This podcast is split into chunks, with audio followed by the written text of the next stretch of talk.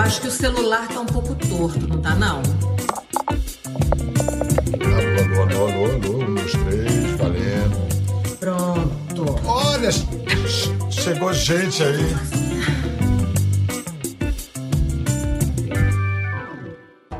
Olá, bem-vindos, boa noite. Olha, para ela não há palco como um estúdio de televisão. É a primeira grande atriz brasileira 100% formada na TV. Quando criança era levada pelo pai para acompanhar as gravações. Depois que se tornou adulta, fez a mesma coisa com as filhas. As duas filhas também se tornaram atrizes. Ela tinha cinco aninhos quando apareceu pela primeira vez na telinha, na abertura da novela A Pequena Órfã. Depois, aos nove anos, ganhou o primeiro personagem numa novela, em Selva de Pedra. É uma exceção, caso raro de criança prodígio que faz a transição da adolescência e vai se tornando cada vez melhor com o tempo. Ela brilhou em todas as todas, em todas as dezenas de papéis que defendeu. Mas para muita gente é especialmente inesquecível como a vilã com o nome de Santa Maria de Fátima. Em Vale Tudo, que está no ar agora, o sucesso de sempre. Fala, tá no ar de, de Globoplay? Pois é, tá lá no Globoplay, no ar, na terra, na água, no mar, onde quiser. E nessa nossa série do Conversa, celebrando os 70 anos da televisão brasileira, ela não poderia deixar de estar ali, na linha de frente das protagonistas, a grande dona da TV nacional, a coisa mais querida, a glória da vida, Glória Pires. Ai, mas que querida. coisa linda. Muito obrigada. Que palavras tão lindas, ah, Bial. Obrigada. Linda é você, linda é você. Tudo que você já nos deu de alegria e emoção, a gente tenta agradecer sempre que pode. Ah, Glória. Obrigada. Antes, como menina, espectadora, quais as suas lembranças mais antigas da televisão brasileira? A que programas você gostava de assistir? É, você lembra? É, assim? eu... A primeira novela que você acompanhou? A primeira novela, eu, eu não eu, eu acho que era da Excelsior, era uma novela que a Regina Duarte fazia, extra, extraterrestre. Eu não, não lembro o nome dessa novela. E, e eu acompanhava essa novela. É, não, não, me lembro se diariamente, nem sei se passava a novela diariamente naquela época. Eu era muito criança, assim, não, tenho a lembrança de ver aquilo, achar incrível aquele negócio de seres extraterrestres que vinham para a Terra, se alimentavam de partículas de íons, e eu vibrava com aquilo. Que programa infantil você tinha algum? Vila Sésamo. Vila Sésamo foi o. Vila Sésamo. Eu acho com que foi o Sônia primeiro. Braga. Sônia Braga, Armando Bogos. Era uma galera também de responsa, né? E aqui temos, atenção, triângulo! Triângulo! Um triângulo! Pô, olha só, quem você já citou aí numa novela, Regina Duarte, Vila Sésamo, Sônia Braga, Armando Box. Olha o nível da dramaturgia, né? Através ah. da história da televisão. É incrível, né? É incrível é mesmo. E nossos atores são maravilhosos, né? Não ficam nada a dever para nenhum outro do mundo. São maravilhosos. E como uma escola que tem uma cara nacional, não é um papel carbono, não é uma, uma coisa de macaquinho de imitação. Né? Totalmente né? brasileiro. brasileiros. Um é. tempo muito diferente, um estilo muito muito pessoal, né? Assim, muito nosso. Mesmo na época é. em que as novelas eram, eram mais. É, Mexicanas? Eu acho, que, é, eu acho que desde Beto Rockefeller começou essa busca por é, é, trazer a realidade para as novelas, né? Se aproximar mais da realidade, né? Você já imaginou agora se a Cida descobre que eu tenho outra namorada? A infelicidade que essa coitadinha vai ficar? E depois o nosso Daniel, né? Que o Daniel também ele inovou demais, né? Demais. É, eu estava assistindo outro dia a entrevista da Lucélia que você fez e que coisa incrível que foi Ciranda Cirandinha, né? Todas aquelas séries daquele período, que foi o mesmo período de Dancing Days. Foi uma época muito rica, muito importante mesmo. Mudar completamente os padrões, né? Era, era, Daniel era muito ousado, todo mundo, né? Tinha gosto pela ousadia de arriscar mais um pouquinho. Eu queria voltar ao Daniel daqui a pouquinho, mas antes, só para dar uma passada nessa sua infância, é, porque eu vivi com coisa parecida de frequentar bastidores, era muito fascinado. Eu me lembro de ficar olhando de baixo para cima e ouvindo as conversas dos atores e atrizes, aprendendo com aquilo. Que lembranças você tem dessas quando seu pai levava você para as gravações e você via a, a televisão por dentro?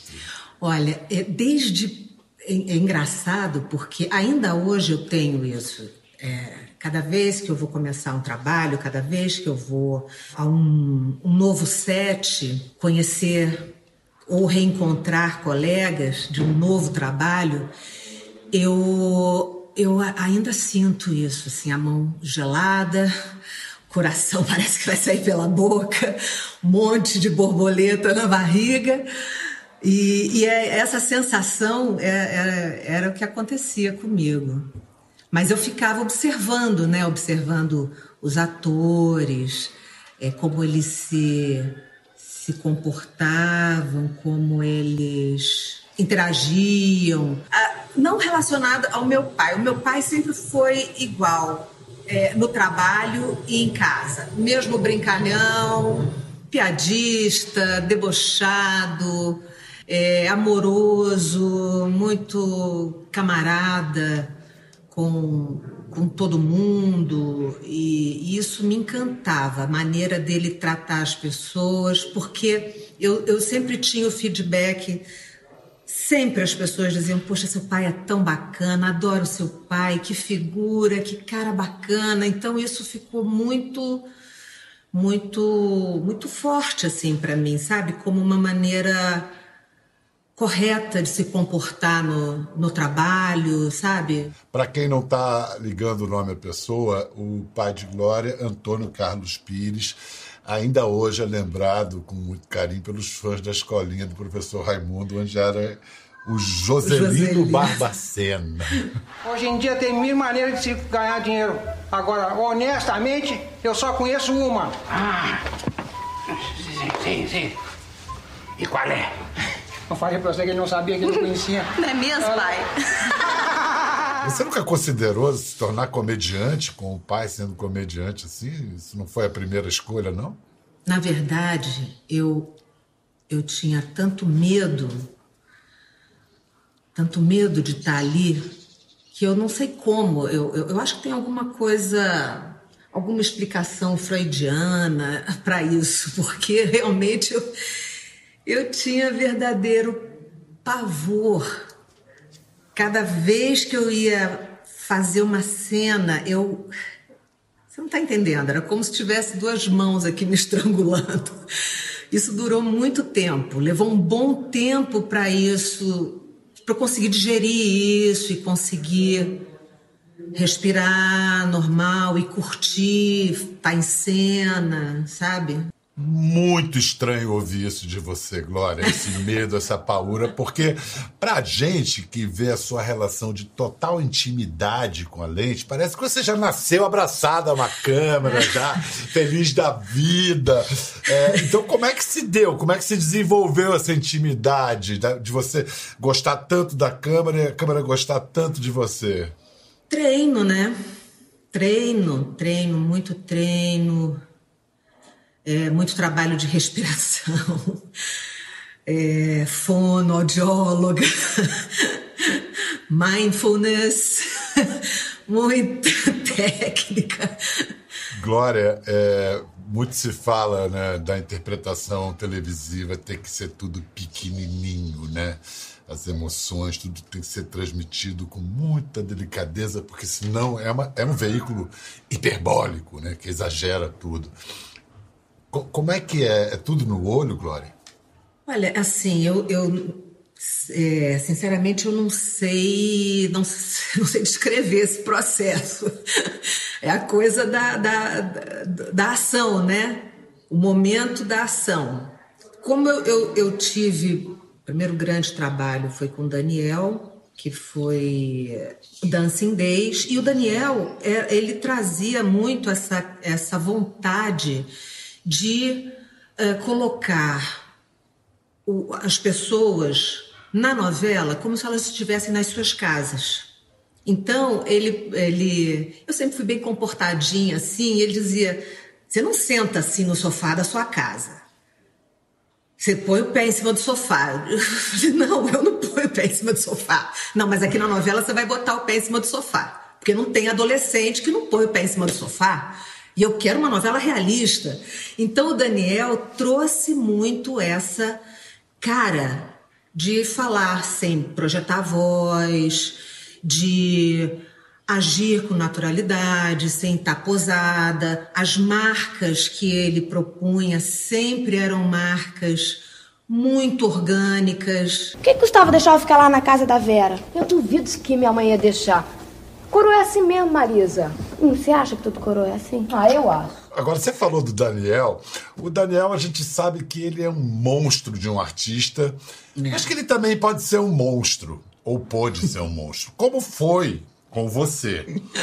Você tinha oito anos e fez um teste para a novela O Primeiro Amor. Isso. O famoso diretor de televisão já então, Daniel Filho, disse que você não passou no teste. Como é que ele explicou para essa menina de oito anos por que, que ela não levaria o papel?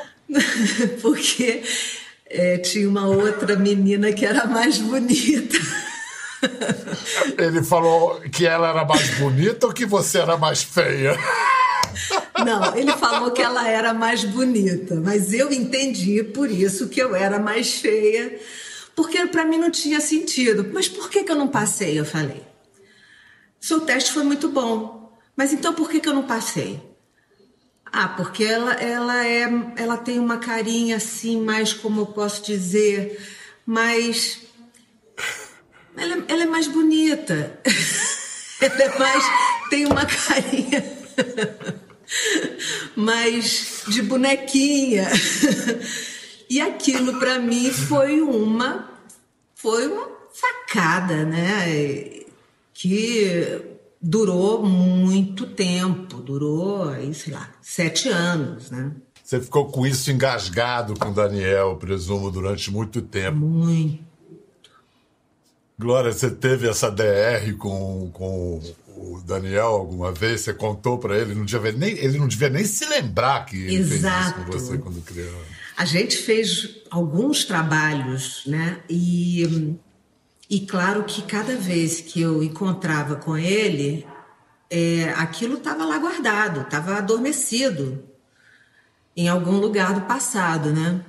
E um dia, do nada, a gente cruzou e eu tinha dado uma entrevista e tinha falei falei bem de alguém, falei acho que falei bem, acho que falei que o Gilberto devia ao Gilberto alguma coisa assim, a, o papel de Dancing Days, que foi, foi a personagem que me, me projetou nacionalmente, foi um enorme sucesso aquela novela. E falei, falei do Daniel tal, mas na matéria só saiu o nome do Gilberto, não saiu o nome do Daniel.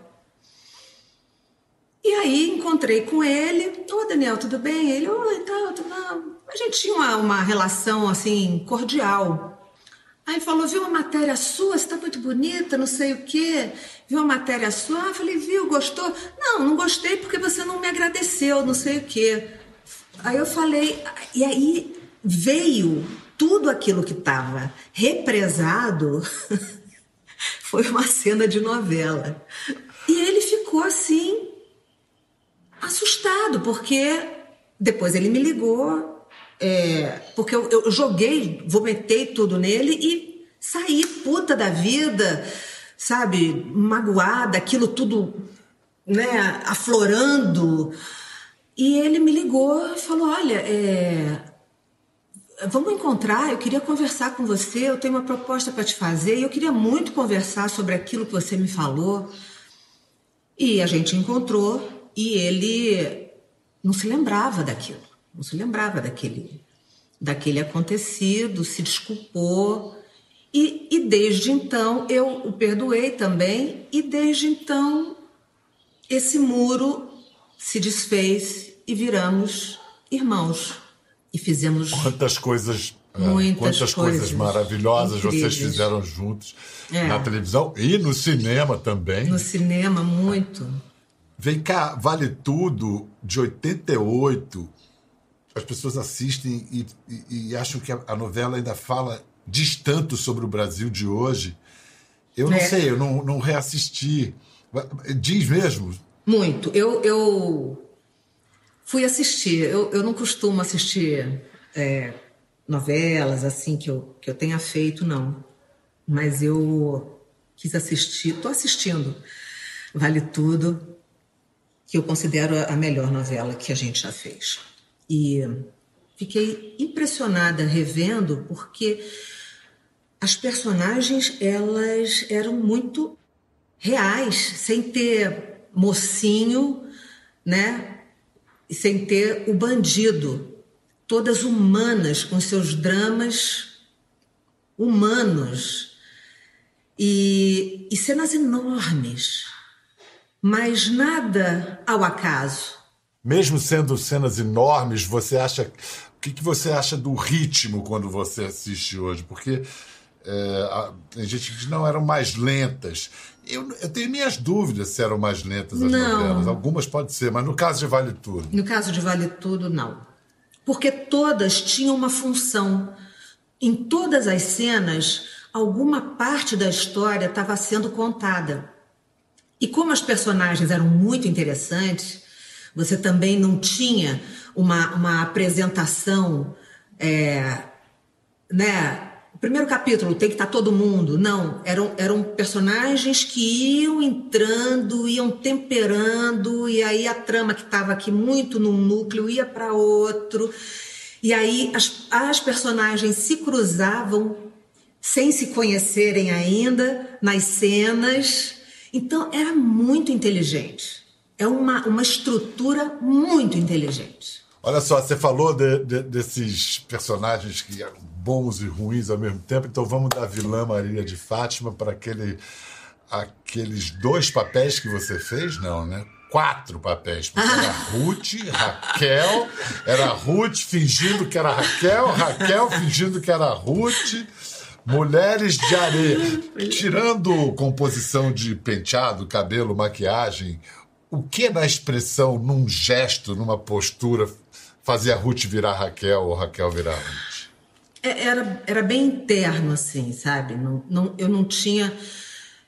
Primeiro que não tinha nem tempo e, e nem é, é, espaço, porque é- é- foi um trabalho realmente insano. Você levar em conta, que, eu- em conta que eu tinha uma bebê de quatro meses quando eu comecei a gravar a novela. E que eu amamentava. Antônia é, amamentava e decorava aquele mundo de texto e fazia aquela aquela mágica acontecer que naquela altura era trabalhosíssima. É, é, você ter ideia, quando tinha as duas em cena, a gente não conseguia o nosso máximo de cenas por dia. Teve um dia que a gente conseguiu fazer cinco cenas num dia inteiro de gravação. Então, não- realmente não tinha um, um estudo assim. Era muito, muito instintivo. Vamos rever uma cena deliciosa desse folhetim. Quer dizer que se a Vilma não tivesse dado aquela garrafada na cabeça do Vanderlei, ele teria sido assassinado por você. Isso mesmo. O Marcos ia ser incriminado. Ah, você não deixaria. Você correu, tomou o lugar dele. Você me deixaria ir pra cadeia? Você confessou, Ruth. Deixava ou não deixava?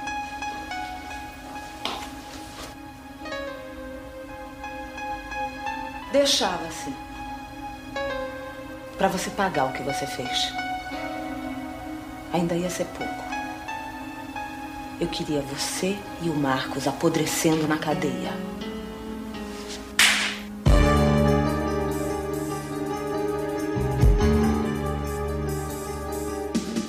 Vem cá, quantas, quantos tapas você levou e deu né, nesse dia pra gravar essa cena? Quantas vezes vocês Levei gravaram um, isso?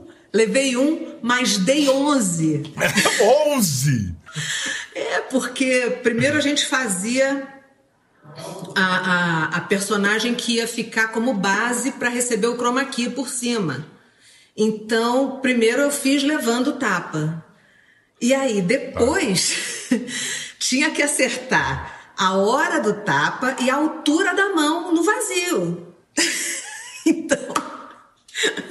Foram foi uma 11 loucura. vezes até acertar. 11 vezes.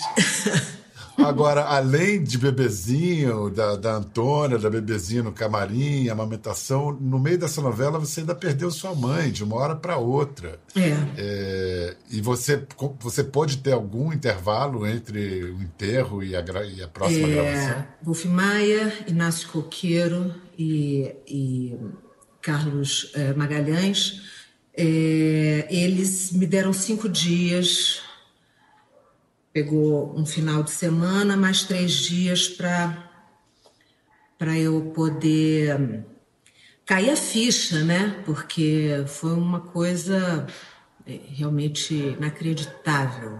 Mas Acho que tem essa coisa de. O show não pode parar, né? O, o trem está em É isso que eu ia movimento. te perguntar. Não dá Acho descer tão agora. cruel essa máxima do show business, mas é verdadeiro. O show É. não pode parar. Mas sabe, eu acho que o, o trabalho, ele, pelo menos a mim, ajudou muito.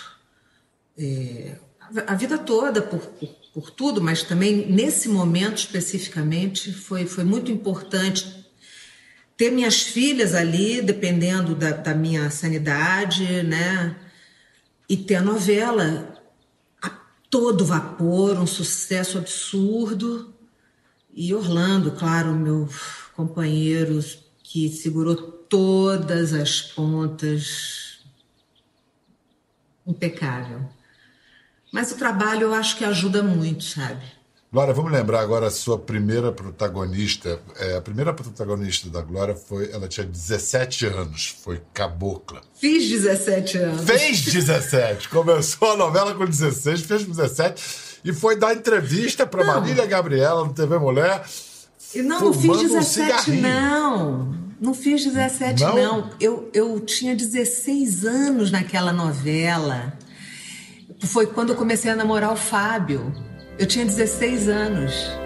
Aceito, meu Deus. E como eu aceito?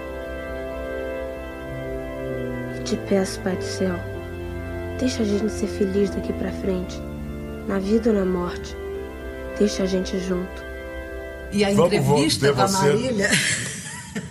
É, vamos ver você no auge da adolescência, fumando um cigarrinho, falando com a Marília Gabriela sobre feminismo. Você é uma representante, eu acho que é a, no momento é a que mais desponta, né? Você é representante de uma nova geração de atrizes. E também é representante de uma nova mulher que vem aí, né? Você está começando tudo. Para você, como é a tal nova mulher? Isso eu não sei é, direito. Porque é uma coisa, uma coisa engraçada. Ao mesmo tempo que está pintando todos esses, esses movimentos feministas, né? De emprego, de vida melhor, de condições melhores, ainda tem uma parte que é muito século passado, né? Por exemplo, o que, que você acha que a gente ainda está lá no século passado? Eu não sei, não que a gente esteja, mas é, por toda uma questão de educação, sabe? De meio que a gente vive. Tem muita coisa que a gente ainda não faz, ou determinadas coisas que acontecem que a gente, sabe, fica com vergonha ou ou com medo que as pessoas saibam porque vão falar. Sabe esse negócio? Mas que amorzinho, Glória, que amorzinho.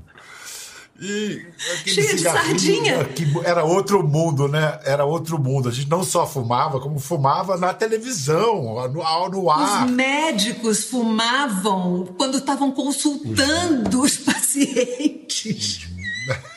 Fumava-se no avião, ficava. No avião! Que coisa insana, né? Você, com essa vida começando tão cedo no trabalho, tanto sucesso, é, e você tem uma saúde mental. Eu ia falar invejável, mas era sacanagem usar esse, esse adjetivo. Uma saúde mental visível.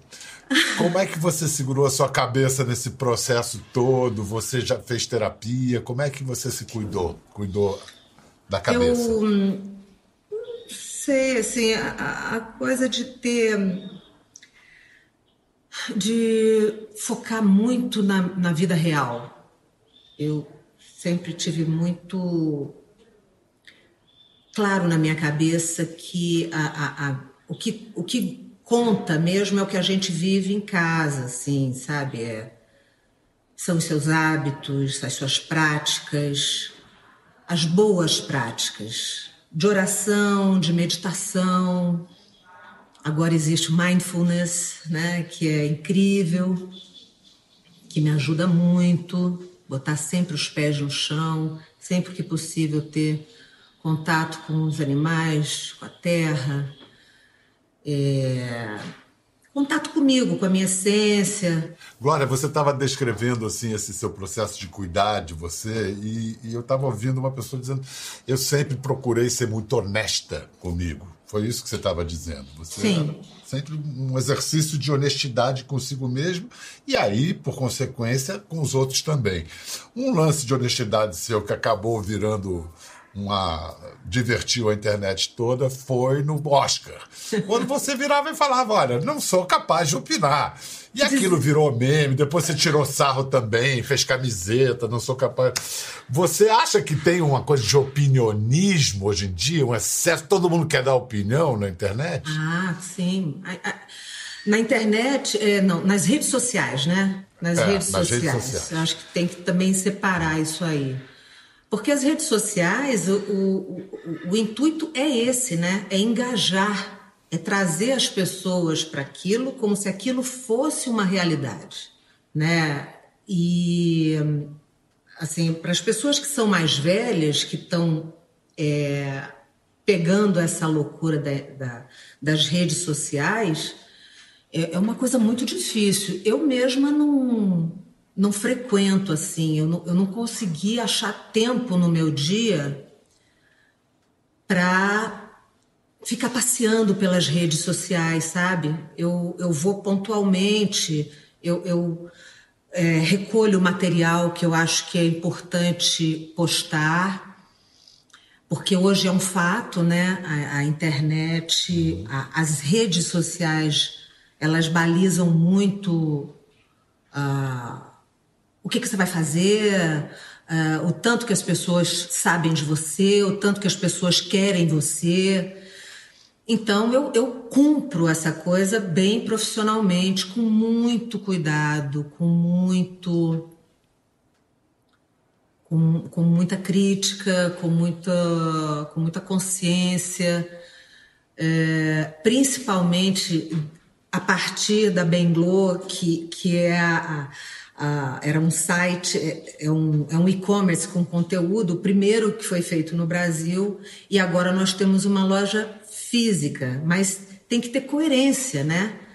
É, tem que ser coerente porque é o meu lifestyle. Tudo isso está muito ligado. Então, a minha vida nas redes sociais é muito cuidada. Não que às vezes eu não tenha vontade de botar um post xingando alguém, detonando alguém. Lógico que eu tenho, mas.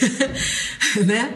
Om, respira, conta até 10, bebe um copo d'água, vai lá na janela, olha a paisagem. Ai, Vem cá, Glória, você realmente podia ter sido cantor. O que, que é esse demais. Caetano Veloso, né? Aliás, essa música tá no Vale Tudo. Vou precisar aí matar as saudades lá no Globoplay também. Olha só, mãe cantora, marido músico e cantor, filhas cantoras. Pô, você gravou até um cantato, um, um compacto no, no- lá atrás, imitava Vanderlei. Co- Como é que você não virou cantora? Porque eu já tinha vencido um problemão sendo atriz, eu não ia procurar outro problemão sendo cantora. Muita função. O bom de ser atriz é que a gente pode ser cantora também, interpretando, né? De repente um musical. Eu até tenho um projeto bem que eu tenho muito muito amor, assim que eu, eu quero eu quero desenvolver ele, é, que é um musical, uma série musical.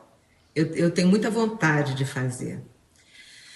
Eu tenho ainda vencido desafios, né? Você imagina que agora eu sou é, presidente de uma associação de gestão coletiva dos artistas do áudio. Interartes. Interartes Brasil. É, e é um- uma coisa que eu nunca imaginei em toda a minha vida, mas eu tô tão apaixonada por isso, porque é uma coisa tão importante. Assim, eu, é, eu é, na minha adolescência, fazendo Dancing Days, foi quando ah, os artistas, os atores, conquistaram o direito de terem a sua profissão reconhecida na carteira de trabalho. E isso foi um enorme passo. Só que não foi suficiente, porque a gente ainda não tem os nossos direitos de intérprete reconhecidos. A gente, a gente não recolhe esses direitos no Brasil, recolhe fora, mas aqui ainda não. E, e eu tô nessa luta junto com é, artistas muito engajados é, de- nessa luta para conscientizar os colegas da importância da gente se associar, da importância da gente estar unido, fortalecendo a nossa categoria. Né? É, a gente não pode esperar isso passar, porque agora temos o streaming, agora temos a internet, né? Cada vez mais, se a gente não agir, isso vai se perder. Não, e agora a sua liderança, a sua liderança ganha mais peso ainda, porque ah, o mundo das artes e espetáculos passa pela maior crise de todos os tempos com a pandemia. Exato. É, é um negócio feito de aglomerações. Exato. E aí a gente vê a importância de ter esse lugar reconhecido no audiovisual. Né? Como o audiovisual está ajudando as pessoas, embora quem faça o audiovisual está passando fome, é, as pessoas que estão quarentenadas e às vezes também passando fome estão podendo ter essa, essa, essa, essa benção, essa coisa maravilhosa que é a novela, o filme, a série. Quem- você que sabe tudo de televisão, Glória, o que, que você acha que vai Ah. acontecer com a televisão, com essa pandemia? O que está acontecendo e que tipo de renovação pode representar isso? É, é muito difícil fazer, imaginar. Eu acho muito difícil imaginar como será e quando será.